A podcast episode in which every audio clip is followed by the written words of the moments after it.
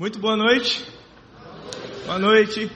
Ah, é um prazer estar aqui com vocês. Mais um domingo, mais um domingo à noite, quando normalmente eu não estou por aqui, estou lá no Campus Norte. Para quem não me conhece, meu nome é Felipe, eu sou pastor aqui na Terceira Igreja Batista de Brasília e a maior parte das vezes, maior parte do tempo, eu tenho ministrado palavra lá no nosso Campus Norte, na 407, 408 Norte, no lugar é, antigo onde a igreja se reunia. E então tenho tido o prazer de desenvolver o ministério lá. Mas nesse tempo agora, nesses dois finais de semana e depois do próximo também voltarei. O próximo nós teremos o nosso pastor aqui, Gilberto, mas nos seguintes que virão eu estarei novamente com vocês aqui alguns domingos. Eu tenho tido o prazer de estar com vocês. Mas eu devo confessar, como confessei no domingo passado, que quando eu estou aqui eu sinto um pouco de saudade de lá. Ok? Então eu sinto falta de estar lá, é muito bom estar lá, é muito bom o que Deus é, tem feito lá no Campus Norte. E acredito que estamos para viver um tempo de grandes, grandes avanços lá no trabalho da terceira igreja lá no Campus Norte. Ore por isso, é, invista nisso, se disponha também, se você puder, nos ajudar lá no Campus Norte a tocarmos o ministério. É, eu tenho orado e pedido a Deus que faça da terceira igreja lá no Campus Norte uma igreja necessária à comunidade. Sabe? Ah, vou contar uma história triste para vocês antes de entrarmos na mensagem de hoje.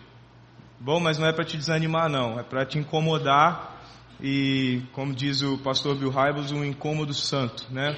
Um, uma coisa que vai gerar mudança. Mas quando a nossa igreja saiu de lá da Asa Norte e veio para cá, nós ficamos um tempo sem nos reunir lá no, na Asa Norte, ficamos um tempo só aqui mesmo, no que chamávamos até então de nova sede, não é isso?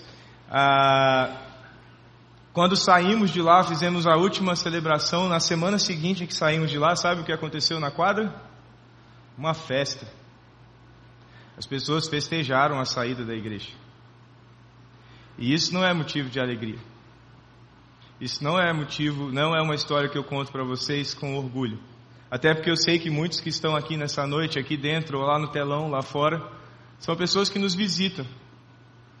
E começar já a palavra à noite me expondo assim, expondo a minha igreja assim diante de vocês, diante de vocês que são de sempre, vocês que nos visitam, não é uma coisa muito confortável. Mas Deus, eu tenho, eu tenho entendido que Deus me chamou lá de volta para o Campus Norte, o lugar onde eu cresci, é, para resgatar essa história, para mudar essa história. E nós temos orado nesse sentido e chamado as pessoas que frequentam lá para assumirem uma postura que mude, que a gente conte uma nova história.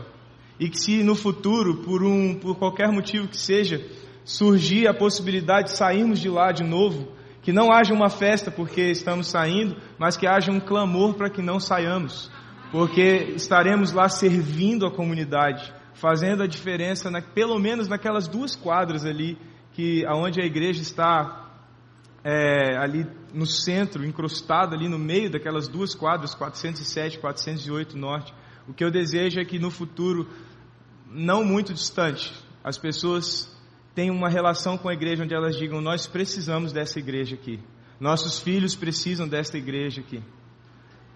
E eu quero pedir que você ore por isso, sempre que você lembrar. E se você estiver desejando se envolver com algo assim, nós estamos também lá no Campus Norte de portas abertas para receber uh, seu serviço e seu empenho em fazer uma história diferente lá.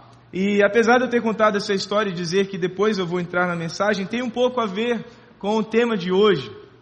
Há alguns domingos, hoje o quinto domingo mais precisamente, nós estamos em uma série de mensagens ah, em que nós falamos sobre esta igreja, sobre a terceira igreja batista de Brasília. Qual é a nossa visão, qual é a nossa missão, quais são os nossos valores. Cinco encontros, um sobre visão, um sobre missão e um sobre cada um dos nossos três valores. E como eu gosto de fazer sempre, eu vou testar, apesar de quase sempre eu me frustrar, mas eu sou um cara persistente, sou um cara perseverante. Eu vou testar a memória de vocês ah, de quatro domingos atrás. para quem estava aqui. Então, se você não estava aqui, relaxe.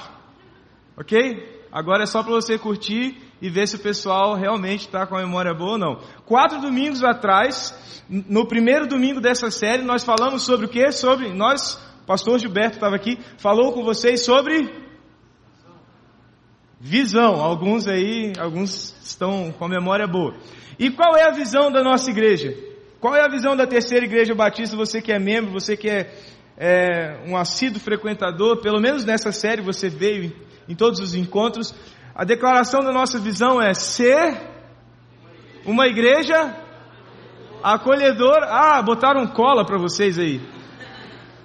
Por isso que estava um coro bonito. Então vamos ler juntos. Ser uma igreja acolhedora que inspira pessoas a viverem os propósitos de Deus. Quando nós falamos de visão, nós falamos de quem nós somos. Nosso desejo é falar para você quem é esta igreja. Não pense assim que nós estamos empenhados, é, é, é, os pastores dessa igreja, a pregar a igreja.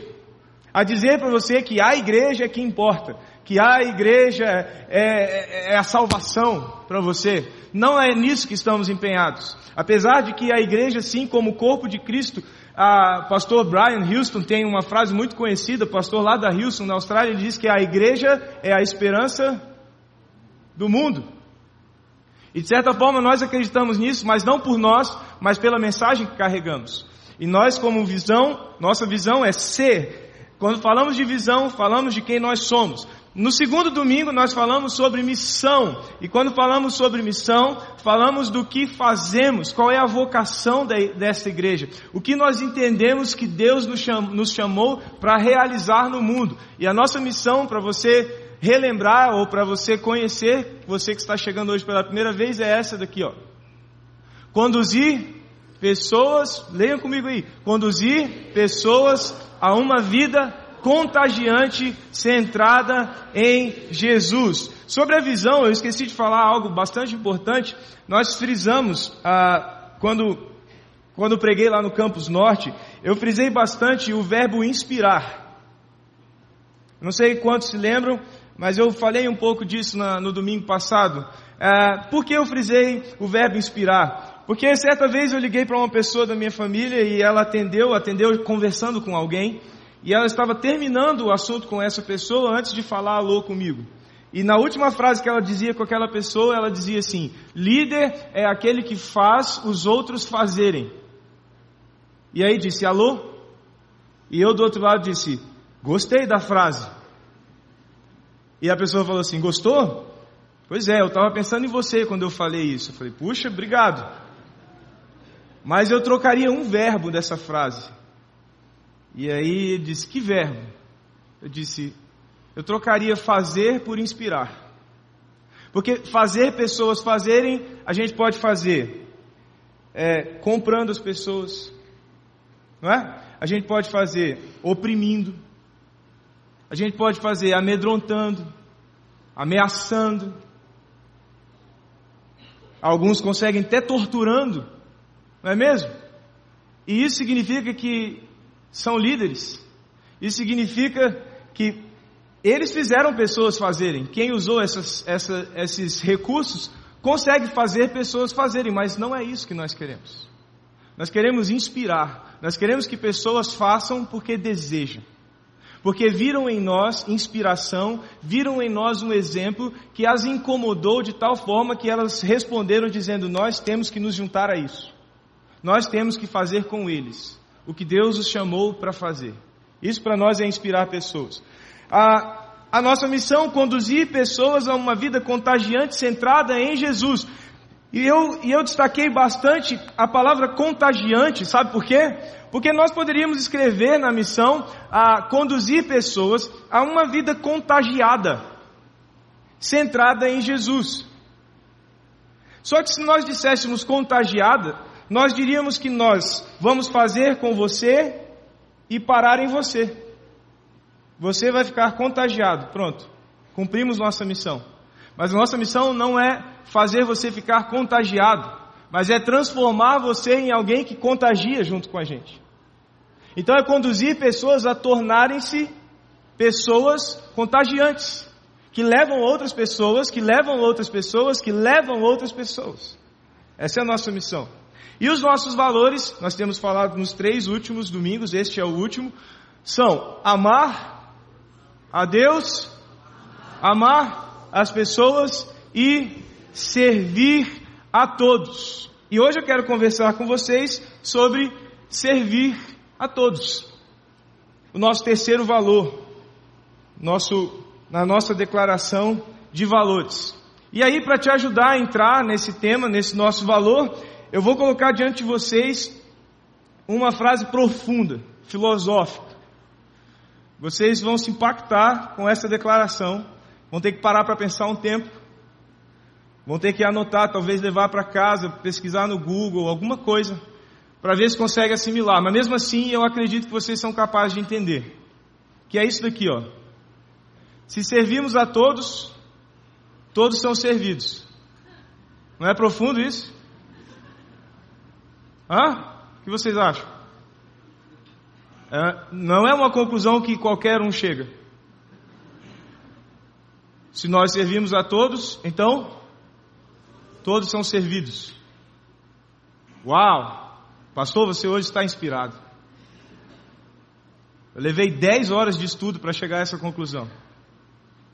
Ah, na verdade, esta frase parece bastante ah, trivial, bastante óbvia. Mas se você olhar para ela mais um pouco, com um pouquinho mais de atenção, ela tem uma implicação que não está ah, na primeira leitura. Quando você diz, se servimos a todos, todos são servidos. Na primeira leitura, talvez você diga, bom, existe alguém servindo todo mundo. Então, imagine vocês, eu estou servindo vocês aqui pregando. Então, eu estou servindo Todos e todos estão sendo servidos. Mas há uma outra forma de você ler esta, esta frase.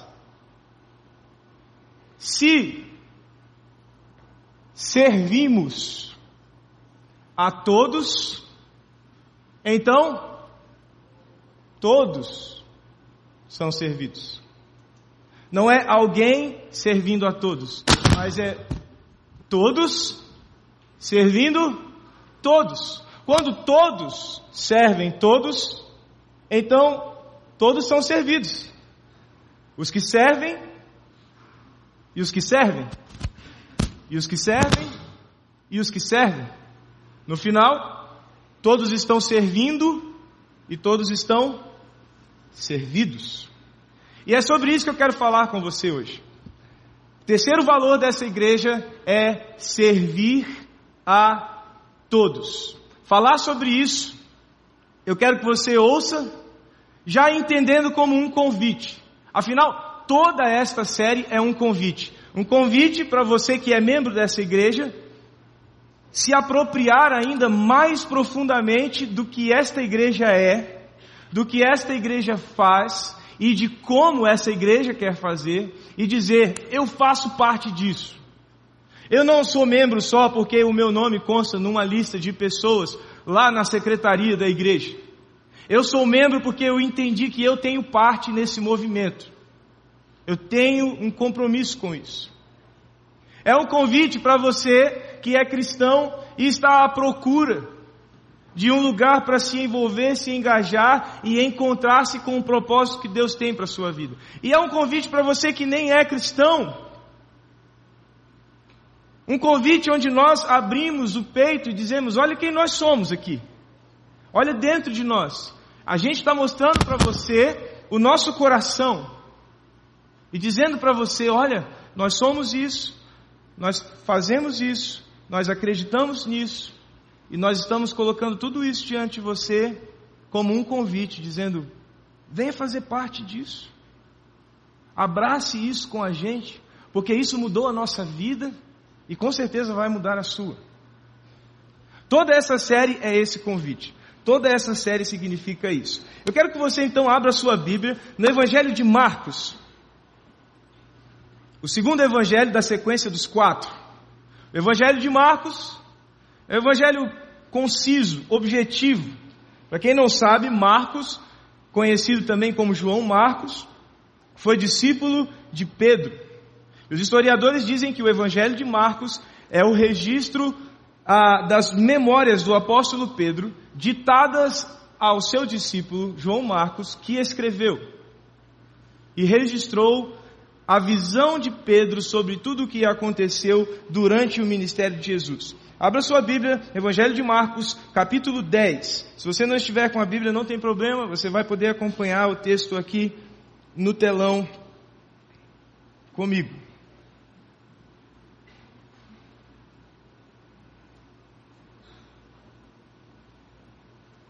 Nós vamos entrar no texto, capítulo 10, versículo 35. Um texto muito interessante.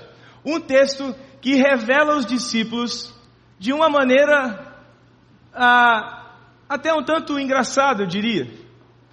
Sabe o que eu acho assim fantástico nos evangelhos? É porque pense você, se você fosse escrever uma história real, e nessa história real você é um dos protagonistas. Você vai contar uma história que não necessariamente é a sua história, mas é uma história onde você participa ativamente, onde você tem vários momentos de destaque. Se você fosse se dedicar a escrever uma história assim, para que todos conhecessem essa história, quanto mais pessoas conhecerem melhor, você iria tender a expor todos os seus defeitos ou tentaria contar a história com as partes que mais deixariam você bem na história? Bom, eu não sei se você é tão ruim quanto eu, mas eu posso dizer a meu respeito: se eu fosse escrever uma história, eu ia pelo menos lutar com essa questão quando eu estivesse diante ah, de algum episódio em que eu ah, mandei mal, em que eu não fui tão bem, em que a minha participação não foi muito honrosa. Eu tentaria contar de alguma forma que pelo menos diminuísse a minha vergonha.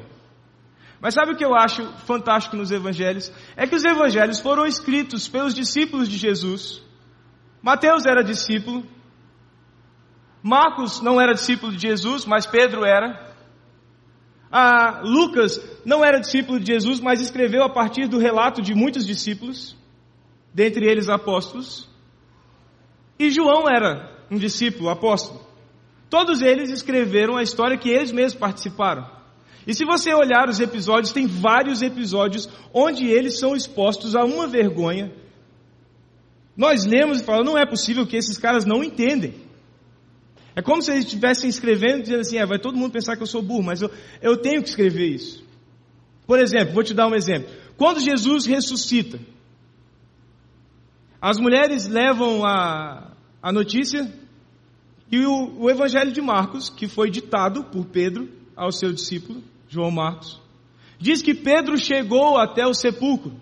E quando ele viu o sepulcro vazio, como um bom apóstolo, como aquele que tinha dito: Contigo irei. Para onde irei, só tu tens as palavras de vida eterna, por ti darei a minha vida. Como bom apóstolo, ele viu o sepulcro vazio e disse: É isso, a profecia se cumpriu, o que ele disse aconteceu. Jesus, ele é demais. Foi isso que o apóstolo Pedro fez? Não, se você ler o Evangelho de Marcos, você vai ver que quando ele viu o sepulcro vazio, ele falou: Ih, roubaram o corpo. Ele preferiu acreditar nisso do que acreditar nas profecias que Jesus disse a seu próprio respeito. E quando ele foi escrever essa história, eu imagino ele ditando para João Marcos, João Marcos lá anotando a história. E então as mulheres chegaram e o anjo disse: O que vocês estão procurando? E aí elas saíram correndo, avisaram para os discípulos que ele havia ressuscitado. Então Pedro chega ao sepulcro e aí João Marcos está escrevendo. Aí ele diz: Eu cheguei ao sepulcro, João Marcos. Cheguei lá e quando eu vi o sepulcro vazio, o que eu pensei, João Marcos? Pensou. Ele pensou o quê? Ele pensou: Jesus é demais, alguma coisa desse tipo. Eu pensei: Alguém roubou o corpo. O quê? Você pensou isso? É, pensei isso.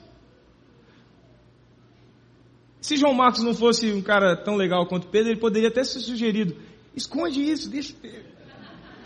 Conta outra parte. E Pedro deve ter dito: não. A história que eu estou contando não é a meu respeito. A história que eu estou contando não é para que eu seja conhecido. A história que eu estou contando é para que ele seja conhecido. É para que saibam quem Ele é e o poder que Ele tem. O poder não só de ter ressuscitado dentre os mortos, mas o poder de me olhar depois de um tempo à beira do mar, desistindo de tudo e dizer: Pedro, cuida das minhas ovelhas, e ter me restaurado, e ter me comissionado e dito: vá ao mundo dizer quem eu sou, fazer pelos outros o que eu fiz por você. Esse é o empenho de quem escreveu o Evangelho. Você está lendo isso, mas a história que a gente vai ler é uma história que expõe todos os discípulos a uma situação um tanto constrangedora. Vamos entrar na história então. A, a, as Bíblias que estão impressas, se você estiver com uma, tem um título, um subtítulo chamado O Pedido de Tiago e João. Eles acabaram de ter uma conversa com Jesus. Nessa conversa que Jesus teve com eles, Jesus fez em poucas palavras, curto e grosso, Jesus disse o que aconteceria quando eles entrassem em Jerusalém. Eles estavam a caminho dessa cidade. Este texto já narra os momentos que antecedem a entrada de Jerusalém, onde tudo acontece, onde Jesus é preso, é torturado, levado à cruz, morto e tudo acontece. São instantes antes é, desses acontecimentos em Jerusalém. Está acontecendo alguma coisa com o meu microfone. Para você entender do que eu estou falando, versículo 33 e 34, não está no telão, pode ouvir. Estamos subindo para Jerusalém, Jesus está falando, e o filho do homem será entregue aos chefes dos sacerdotes e aos mestres da lei, eles o condenarão à morte e o entregarão aos gentios, que zombarão dele, cuspirão nele, o açoitarão e o matarão, e três dias depois ele ressuscitará. Ponto final. Passamos para a cena em que nós estamos agora. E aí vamos ler juntos. Nisso, Tiago e João, filhos de Zebedeu, aproximaram-se dele e disseram: Vocês entenderam o que eles acabaram de ouvir? Eles acabaram de ouvir o que eu li para vocês aqui. Eles aproximaram-se de Jesus e disseram: Mestre, olha, olha o pedido desses caras. Mestre, queremos que nos faça o que vamos te pedir. Alguém tem filho pequeno aqui? Filho pequeno eu não sei como é que é com você, mas eu já tive essa experiência. Estou dirigindo e aí ele aproximou a cabecinha perto de mim e disse assim: Pai, você me dá? Te dou o quê? O que eu vou te pedir? O que você vai me pedir? Primeiro fala se me dá. Já viveram isso? Jesus também. Olha os caras. Isso não é cara de pau, gente. Eles chegaram para Jesus e falaram: Senhor mestre, a gente quer uma coisa, a gente quer que você faça uma coisa por nós. É, você faz? Estes homens andaram com Jesus durante mais de dois anos até aí, com certeza, bem mais de dois anos. Viram Jesus, Curar pessoas, ensinar pessoas, curar pessoas, ensinar pessoas, curar pessoas, ensinar pessoas, servir, servir, servir, servir, servir, servir. Jesus acaba de dizer para eles: Eu estou indo para Jerusalém. E provavelmente eles já sabiam que em Jerusalém o aguardavam. Quem conhece a história sabe que quando Jesus chega em Jerusalém, há uma multidão o aguardando, dizendo: Bendito é o Rei que vem em nome do Senhor. Naquele momento, Jesus estava em alta. A fama dele estava em alta. Os discípulos também sabiam disso. Eles sabiam tanto disso que eles não tinham ouvidos para entender o que Jesus dizia. Jesus disse: quando nós chegarmos em Jerusalém, o que vai acontecer é que eu vou morrer. Vocês entendem isso? E eles dizem: bom, a gente na verdade quer saber o que, que vai sobrar para a gente nessa história toda? Qual é a vantagem que nós vamos ter de andar contigo? O que, que o Senhor vai fazer? O senhor, o, senhor, o senhor pode fazer o que a gente vai pedir? E então Jesus responde para eles: O que vocês querem que eu lhes faça? Perguntou Jesus. Sabe, alguns de nós que somos cristãos, então se você não é cristão, talvez você não vai precisar se preocupar com essa parte. Mas muitos de nós que somos cristãos, nós nos relacionamos com Jesus do mesmo jeito que esses homens se relacionam aqui. Você não acha isso? Pense bem. Se você pegar o seu tempo de oração, o seu tempo de conversa com Deus, e você dividir ele em partes, a maior parte é a respeito de quem? É de você. São os seus pedidos. São as coisas que ele pode fazer a respeito da sua vida. São as coisas que ele tem que mudar na sua vida. São as coisas que ele tem que te dar porque você não tem. Que ele tem que é, abrir as portas porque você precisa avançar. Que ele... As nossas orações, eu não estou te acusando, mas na verdade, eu estou confessando, mais do que acusando. E se você é um ser humano normal como eu, provavelmente seu tempo de oração é parecido com o meu. E sendo bem sincero, meu tempo de oração, se eu olhar para ele, tem muito mais tempo a meu respeito do que a respeito de outras pessoas ou a respeito dele.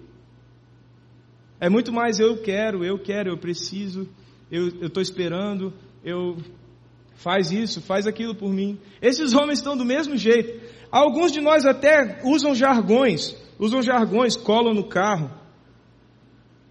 Adesivos do tipo assim: Eu não sou dono do mundo, mas sou filho do dono. Já viu gente que cola isso no carro? Talvez você tenha colado no seu carro. Por favor, não se ofenda. Na verdade, essa declaração não é errada. De fato, ele é o dono do mundo e, e aqueles que estão em Jesus são filhos dele. A declaração que tem verdade nisso. Mas às vezes essas declarações por trás delas estão escondidas intenções equivocadas. Um relacionamento ah, focado no lugar errado. Jesus fez a pergunta para eles de volta, como Jesus normalmente faz. O que vocês querem que eu lhes faça? Eles responderam: Permite que na tua glória, permite que na tua glória, nos assentemos um à tua direita e outro à tua esquerda. Jesus, esquece aquele papo de crucificar, de humilhar, de aquele papo todo. A gente quer saber da glória. Quando o Senhor estiver na glória, reinando, quando tudo for teu, a gente quer sentar um da direita e um na esquerda. Sabe por quê? Porque se a gente sentar um na direita e um na esquerda, quando o pessoal olhar para você, no campo visual deles está a gente também.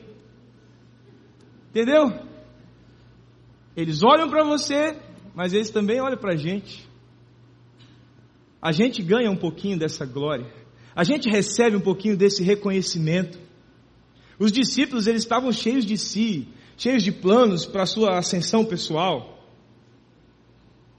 Eles queriam glória. Eles queriam fama. Tiago e João. E aí Jesus responde para eles assim: Disse-lhes Jesus: Vocês não sabem o que vocês estão pedindo. Vocês não têm ideia do que vocês estão pedindo quando dizem: Deixe-nos compartilhar dá um pouquinho da sua glória para a gente. O apóstolo Paulo fala sobre isso mais tarde.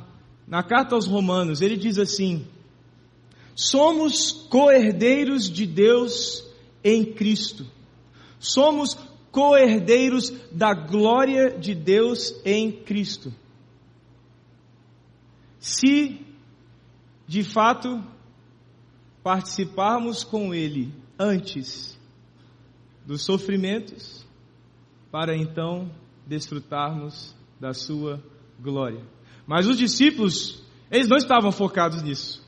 Eles queriam a segunda parte somente. Eles queriam a glória. Sabe como eles pensavam? Como normalmente nós pensamos na relação de poder, de importância e de relevância no mundo. Nós pensamos assim. Nós pensamos que ganhar relevância é igual a ganhar importância. Ganhar importância é igual ganhar relevância. Então, quanto mais importante eu sou, mais relevante eu sou. Quanto mais relevante eu sou, mais importante eu sou. Nós tendemos a pensar assim. A lógica natural das coisas é essa. Mas Jesus começa a caminhar em outro sentido agora. Disse-lhes Jesus: Vocês não sabem o que estão pedindo. Podem vocês beber o cálice que eu estou bebendo, ou ser batizados com o batismo com o que eu estou sendo batizado? Jesus está dizendo: vocês podem realmente passar pelo que eu tenho que passar para chegar onde eu vou chegar. E mais uma vez o apóstolo Paulo deixa isso claro lá em Filipenses capítulo 2.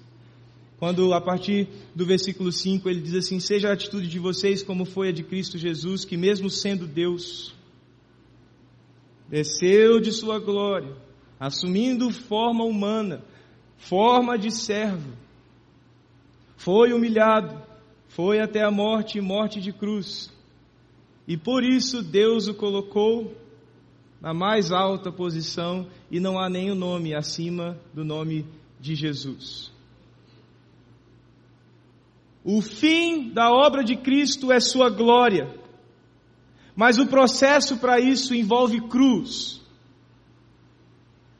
E esses discípulos não entendiam isso. Eles estavam olhando só para a glória, eles estavam com sede de fama, eles estavam com sede de glória. E sabe o que eles responderam para Jesus quando ele perguntou se eles estavam prontos para beber do cálice e ser batizados no batismo que ele, foi, que ele seria batizado? Sabe o que eles responderam? Eles responderam prontamente assim, ó. Podemos. Pensa bem, você acha realmente que esses dois camaradas entendiam do que estavam falando? Você acha realmente que eles tinham a dimensão do que eles estavam dizendo para Jesus? Podemos. Beber do seu cálice? Hum, ser batizado? Ah, podemos. Isso é tranquilo. Tranquilo. Podemos, responderam ele. Eles, Jesus lhes disse, de fato, vocês vão beber. Vocês não bebem comigo hoje, mas vocês beberão. Vocês beberão o cálice que eu estou bebendo e serão batizados no batismo em que eu serei batizado, em que eu estou sendo batizado. Você, isso vai acontecer com vocês. Vocês de fato beberão. Mas eu preciso passar primeiro. Eu sou o primogênito. Mais uma vez o apóstolo Paulo nos explica isso lá em Colossenses capítulo 1, quando ele diz que Jesus é o primogênito dentre os mortos. Não é estranho isso? Porque primogênito é quem nasce primeiro. Mas o apóstolo Paulo diz que, que Jesus Cristo é o primogênito dentre os mortos. O apóstolo Paulo está dizendo, ele morreu primeiro. E fica uma mensagem implícita nisso daí. Se ele morreu primeiro, tem alguém que morre depois. E Jesus continua dizendo: Mas o assentar-se à minha direita ou à minha esquerda não cabe a mim conceder. Esses lugares pertencem àqueles para quem foram preparados. Talvez você leia isso e na primeira leitura você pense: como assim? Jesus está dizendo Jesus está dizendo: Olha, eu não tenho autoridade para dar o lugar que vocês querem do meu lado. Talvez eu, na primeira leitura, pensei isso. Hã? E aí eu reli, eu reli, eu reli, e eu fui buscar outros que leram antes de mim e escreveram a respeito. O que Jesus está dizendo quando ele fala não cabe a mim conceder esses lugares, porque esses lugares pertencem àqueles para quem foram preparados. Uma pergunta que eu não sei responder, se você estiver fazendo, não crie expectativas, eu não sei responder. Quem são essas pessoas? Para as quais esses lugares estão preparados? Eu não sei. Mas eu sei de uma coisa. O que Jesus está dizendo para esses dois discípulos é que o lugar de honra no reino dos céus Preste bem atenção nisso. O lugar de honra no reino dos céus não é um privilégio. O lugar de honra no reino dos céus é uma herança. Entende a diferença? A honra no reino dos céus não é algo que eu conquisto ou que eu faça por merecer. O lugar de honra no céu é porque alguém fez por mim e eu recebi sem nenhuma dignidade para receber. Não é assim herança? Herança você não recebe só porque alguém construiu e resolveu dar para você? Alguns dizem, não, os filhos têm direito, mas se o pai disser que não vai dar para o filho, vai dar para outra pessoa, ele pode. Não pode? Pode. O lugar de honra no reino dos céus é herança. Não é privilégio. Mas os discípulos aqui achavam que era privilégio. Eles achavam que se andar com Jesus durante dois, três anos, ao lado dele, passando por tudo que passaram com ele, às vezes foram quase mortos, às vezes foram quase apedrejados, por vezes foram expulsos de alguns lugares, como foram de Nazaré e de outros lugares. Nós passamos por tanta coisa com eles, não é possível que não vai sobrar um pouquinho do que é bom para nós. Afinal, nós merecemos, passamos por tanta coisa. Não é possível que não seremos privilegiados. Nós somos os doze. Nós somos os doze. Quando os outros dez, olha só o que diz o texto. Quando os outros dez discípulos, lembram, é Tiago e João falando com Jesus? Os outros dez ouviram essas coisas, como eles ficaram? Indignados com Tiago e João. Você acha que os discípulos ficaram indignados porque eles pensaram assim: nossa, Tiago e João, eles são muito sem noção.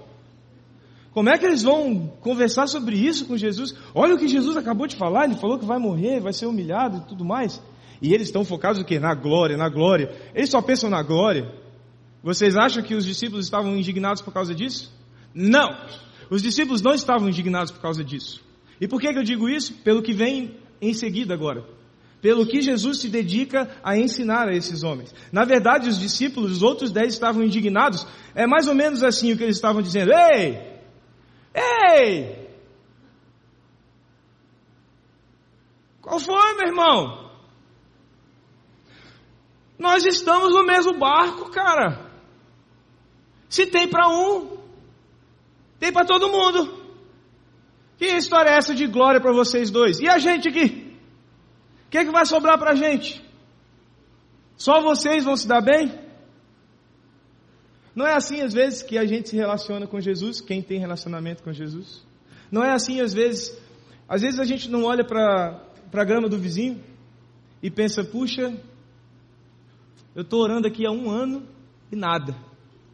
O cara veio na semana de santificação e tudo aconteceu na vida dele. O cara orou um final de semana e pimba, mudou. E eu tô aqui, ó, um ano fazendo jejum, jejum de chocolate. chocolate. E nada acontece na minha vida. Ele tem, eu não tenho. Ele recebeu, eu não recebi. A gente não é meio parecido com os discípulos? Eu sou. Então Jesus olha para os dez, indignados, olha para os dois, os dois lobistas da Galileia, Tiago e João, olha para um lado, olha para o outro, e diz: Ok, ok, meninos, venham aqui. Chama os doze. Sentem aqui. Senta os doze. Senta os doze. Vamos conversar. Eu preciso ensinar para vocês algo importante. Antes de seguirmos viagem, isso é algo que vocês precisam entender. Vocês sabem é o que Jesus diz: olha, vocês sabem que aqueles que são considerados governantes das nações, o que eles fazem? As dominam. Vocês sabem que as pessoas importantes, o que elas fazem? Elas exercem poder sobre as nações, sobre elas. É assim o jeito de pensar no mundo. É assim o jeito de pensar ao nosso redor. Ao nosso redor, as pessoas pensam que quanto mais relevância, mais importância. Quanto mais importância, mais relevância. Mas Jesus diz: entre nós, entre vocês, não será assim. Mudem a mente de vocês, mudem o jeito de pensar de vocês. Andar comigo não é andar buscando privilégios. Não é disso que se trata andar comigo. Andar comigo não é ter privilégios. Andar comigo não é exercer sobre as outras pessoas o poder que qualquer pessoa poderia exercer, mesmo sem andar comigo. Pelo contrário, quem quiser tornar-se importante entre vocês deverá ser servo. Quem quiser ser o primeiro deverá ser escravo de todos. Jesus mostra que ganhar relevância é igual a perder importância. Sabe quem entendeu isso antes de todo mundo? João Batista. Quando ele viu Jesus, ele levantou o dedo e disse: Que ele cresça e que eu diminua. Jesus está dizendo para os seus discípulos: Olha, vocês têm andado comigo esse tempo todo. Eu preciso parar, parar aqui e recapitular algumas coisas. Olha, o jeito que os governantes fazem é assim, mas entre nós não é assim. Entre nós, para mudarmos o mundo, para mudarmos as pessoas, nós temos que servi-las, não dominá-las. entre nós é diferente. Nosso reino não é daqui. Nossos valores também não são daqui. Nossas relações também não são daqui. Nós somos diferentes. Temos que ser diferentes. Não se trata de nós nos destacarmos para estabelecermos o nosso governo. Jesus não fundou a igreja, que não é um lugar, não é um prédio, mas é um ajuntamento de pessoas em torno de uma convicção. Jesus não lançou a igreja, não inaugurou a igreja, para que a igreja estabelecesse o seu governo na terra, governo da igreja. Jesus estabeleceu a igreja na terra para servirmos ao mundo. e assim estabelecermos o reino de Deus. E aí Jesus, no versículo 45, ele encerra o assunto. Nós estamos terminando. Ele diz assim: "Pois nem mesmo o filho do homem veio para ser servido, mas para servir e dar a sua vida em resgate por muitos."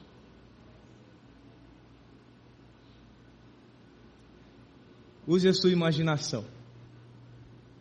Os discípulos parados, Jesus começa o discurso, chama a atenção deles dizendo: entre os governantes, e eles falaram: hum, esse assunto nos interessa. Entre os governantes das nações, a ideia é eles dominam as nações.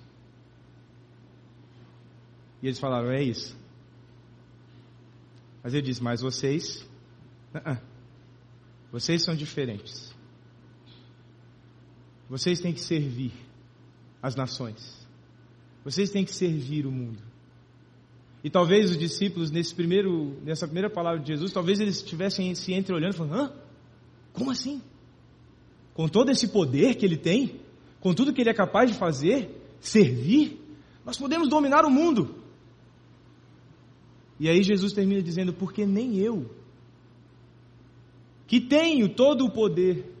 Nem eu que sou o Cristo, nem eu que sou o Messias, nem eu que sou o cumprimento das profecias, nem eu vim para ser servido, eu vim para servir e dar a minha vida. Encerro o assunto. Discípulos em silêncio se levantam e caminham. Eu imagino. Eu imagino os discípulos sem coragem de falar nada, constrangidos.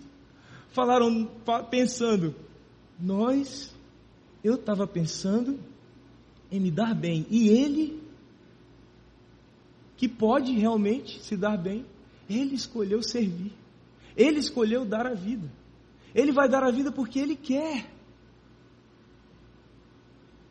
Todos parados, todos parados em silêncio. O que Jesus fala aos discípulos os constrange, os confronta.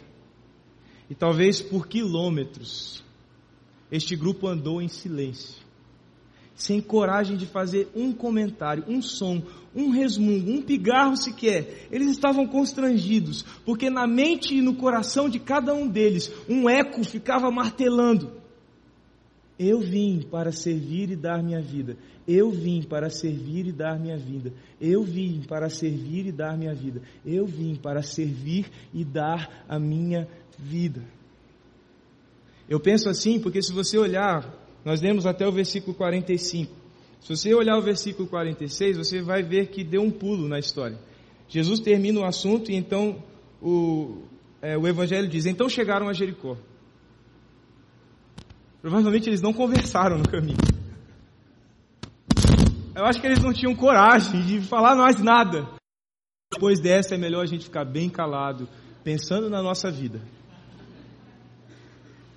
Para terminar, eu quero te convidar a um exercício de imaginação. Porque João guardou esse momento no seu coração, guardou esse momento em suas memórias. Eu quero convidar você a calçar os sapatos de João e olhar para a história como se você fosse João, em primeira pessoa. Então, caminhe comigo rapidamente pela história que se desencadeou a partir desse diálogo, a partir de, desse episódio, como se você fosse ele. Eu entrei em Jerusalém com Jesus. E todos gritavam: Bendito o Rei que vem em nome do Senhor. Que dia grandioso! Que dia especial! Ele sendo declarado Rei. Então nós caminhamos com ele para dentro de Jerusalém. E ele nos chamou para um momento só nosso, a última ceia. Estranhamente lá, ele estava meio triste meio contrito. E ele começou a falar que seria a última vez que comeríamos juntos. Depois saiu para orar. E enquanto orava, foi preso. Foi preso e torturado. Depois de preso e torturado, eu vi o meu Senhor na cruz.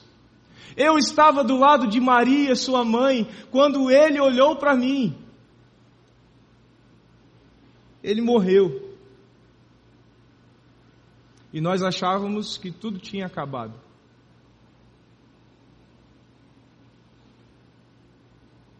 Mas no domingo, ele ressurgiu. Ele ressurgiu e veio até nós. Nos chamou para perto novamente. Nos resgatou de onde estávamos. Porque havíamos todos desistido. Então ele nos comissiona e diz a nós: vão ao mundo e façam a mesma coisa que eu fiz.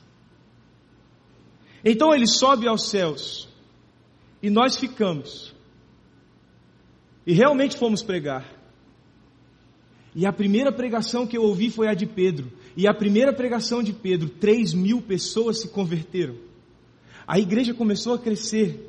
Pessoas de todos os cantos, conhecidos começaram a vir e entregar sua vida a Jesus. Eu e Pedro chegamos à porta de um templo onde havia um homem aleijado.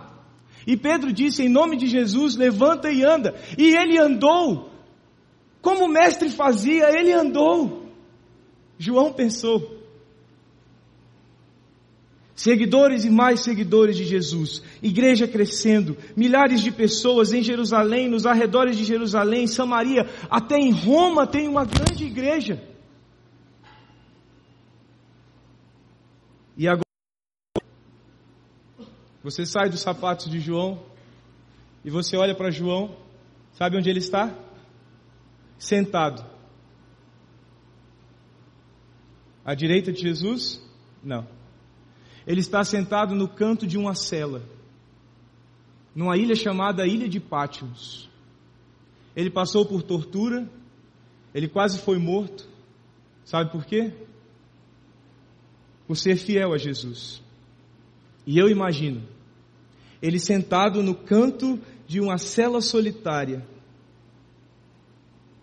sozinho, sentindo dores, sentindo fome, sentindo frio, e ele lembra do dia em que ele se voltou para Jesus e pediu um lugar do lado do trono de Jesus, como se aquele lugar fosse lugar de honra. E eu imagino João sentado dizendo: Como eu fui tolo. Lugar de honra é onde eu estou hoje. Lugar de honra é estar preso por amor a Ele. E então João pega um pedaço de alguma coisa e ele escreve. Ele escreve a primeira carta aos cristãos que estavam espalhados por todos os lugares, onde ele agora não podia chegar, mas ele resolveu escrever para que de alguma forma eles recebessem o que estava em seu coração. E olha o que o apóstolo João escreveu na sua primeira carta, capítulo 2, versículo 15, 16 e 17. Ele diz: Não amem o mundo, nem o que nele há. Se alguém ama o mundo, o amor do Pai não está nele, pois tudo o que há no mundo é a cobiça da carne, a cobiça dos olhos, a ostentação dos bens não provém do Pai, mas do mundo. O mundo e a sua cobiça passam, mas aquele que faz a vontade de Deus permanece para sempre. Ouça o que ele escreveu no capítulo 3, versículo 16, 17 e 18. E eu imagino ele sentado escrevendo e pensando em sua história com Jesus. Ele diz: Nisto conhecemos o que é o amor. Jesus Cristo deu sua vida por nós. Vocês lembram como terminou aquela conversa? Eu vim servir e dar a minha vida e o apóstolo João escreve: Nisto conhecemos o que é o amor. Jesus Cristo deu sua vida por nós. E o que nós devemos? Devemos dar a nossa vida por nossos irmãos. Se alguém tiver recursos materiais e vendo seu irmão em necessidade, não se compadecer dele, como pode permanecer nele o amor de Deus? Ele diz aos crentes, aos cristãos daquele tempo, ele escreve dizendo: Filhinhos, não amemos de palavra nem de boca, mas em ação e em verdade. Esta igreja quer servir a todos. Esta igreja quer servir a todos. Esta igreja entende o que os discípulos entenderam, o que João entendeu.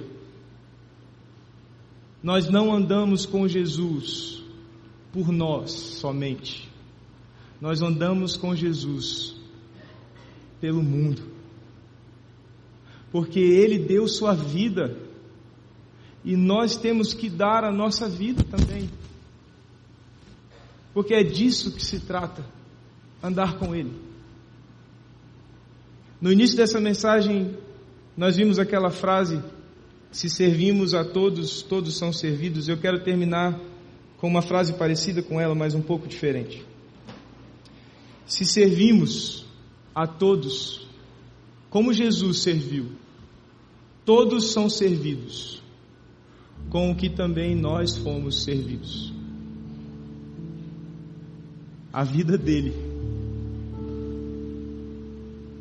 Essa igreja quer servir a todos, sabe por quê? Porque a gente entende que servindo você, nós estamos te dando o que recebemos. Jesus. E é disso que se trata ser igreja. Dar Ele para todas as pessoas. Dar Ele. Não dar a nós mesmos. Não se trata de nós. Trata-se dele. Não é a minha história, é a história dele. E eu estou te convidando nessa noite para isso. Seja você um cristão de 40 anos de caminhada com Jesus, seja você alguém que entrou na igreja pela primeira vez hoje, o que eu estou te chamando hoje é para servir a todos com a gente. É para sair dessa cadeira hoje à noite dizendo: eu vou servir todas as pessoas como Jesus serviu, porque eu sei que se servir assim, todos serão servidos com aquilo que eu fui servido. Ele, Ele, Ele.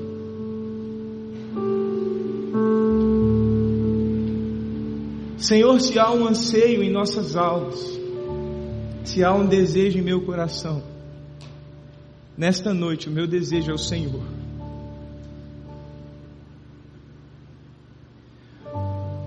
Não porque eu quero retê-lo em mim, mas porque eu quero servir a todos com o que eu fui servido. Eu quero dar o Senhor às pessoas. O Senhor disse aos discípulos: Eu vim para servir e dar a minha vida.